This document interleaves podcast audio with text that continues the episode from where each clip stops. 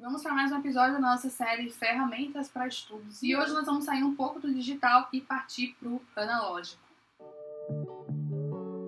E quem me acompanha há algum tempo e principalmente me segue no Instagram, se você não me segue no Instagram, me segue lá, é arroba Geraldine. Sabe que meu sistema de organização pessoal, de organização de estudos é meio híbrido. Eu utilizo muito ferramentas digitais, mas ainda não consegui e não pretendo conseguir me livrar, parar de usar as ferramentas analógicas, o papel, os caderninhos fofos, as canetinhas maravilhosas. Eu misturo digital com analógico e fica tudo limpo no final, dá tudo certo. Quando eu comecei o mestrado, eu tinha colocado na cabeça que eu ia levar para as aulas um notebook. Só que quando chegou lá, na prática, não deu muito certo. Isso porque a sala de aula é no formato círculo, não é naquele formato tradicional de fileira, sabe? De, de carteiras. Então eu me senti um pouco desconfortável em abrir o notebook na sala e ficar meio escondida atrás do notebook. Eu acho, eu acho que isso criava uma certa barreira é, na interação.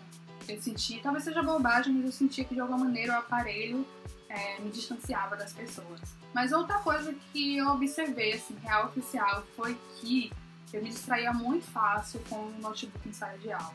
Às vezes, quando o professor comentava sobre algum autor ou algum livro que eu não conhecia, lá vai gente pesquisar no Google. Isso me distraía bastante, eu demorava de voltar, prestar atenção no que o professor né, estava fazendo. Então eu comecei a ver que isso não estava sendo tão produtivo, não estava sendo muito legal estava atrapalhando muito a minha concentração e aí eu resolvi voltar pro básico do tempo lá da escola, que era caderno e caneta. Eu fiz um vídeo falando sobre a minha organização no bullet journal minimalista, o bullet journal que eu faço com os produtos da Craft.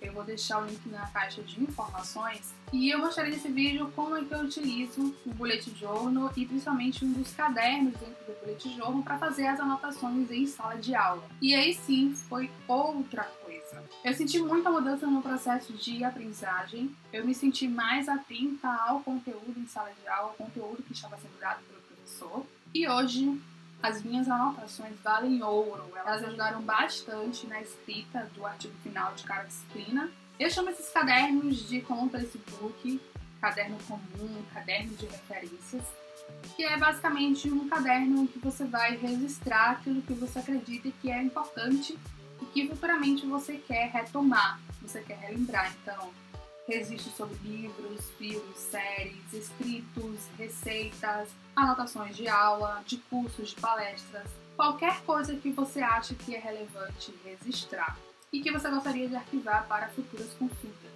Eu também acredito que anotar no papel, esse processo de escrita à mão, esse contato com o papel, ele é muito mais seletivo e muito mais objetivo. A gente não consegue anotar tudo que o professor fala, afinal de contas nós somos uma máquina, mas a gente consegue anotar aquilo que mais nos chama a atenção. Então a gente vai fazendo um filtro, sendo bastante seletivo. Então acho que isso é bem produtivo.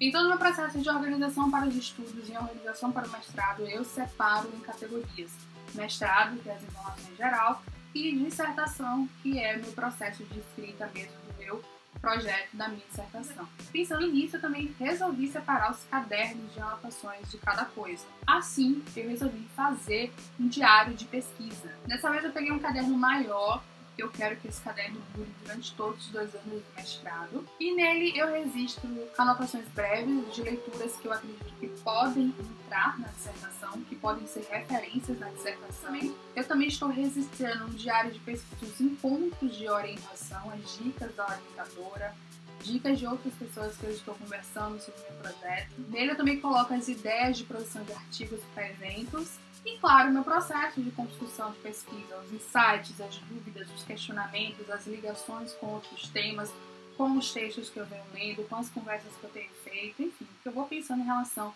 à minha dissertação apenas, que eu vou colocando nesse diário de pesquisa. E eu também, né, quando eu for para campo, eu vou para campo agora, já no início de 2020, eu pretendo fazer anotações breves sobre as entrevistas que eu tenho que fazer. É algo que eu tô gostando muito de fazer, eu acho que esse processo é bem intimista e é bem produtivo.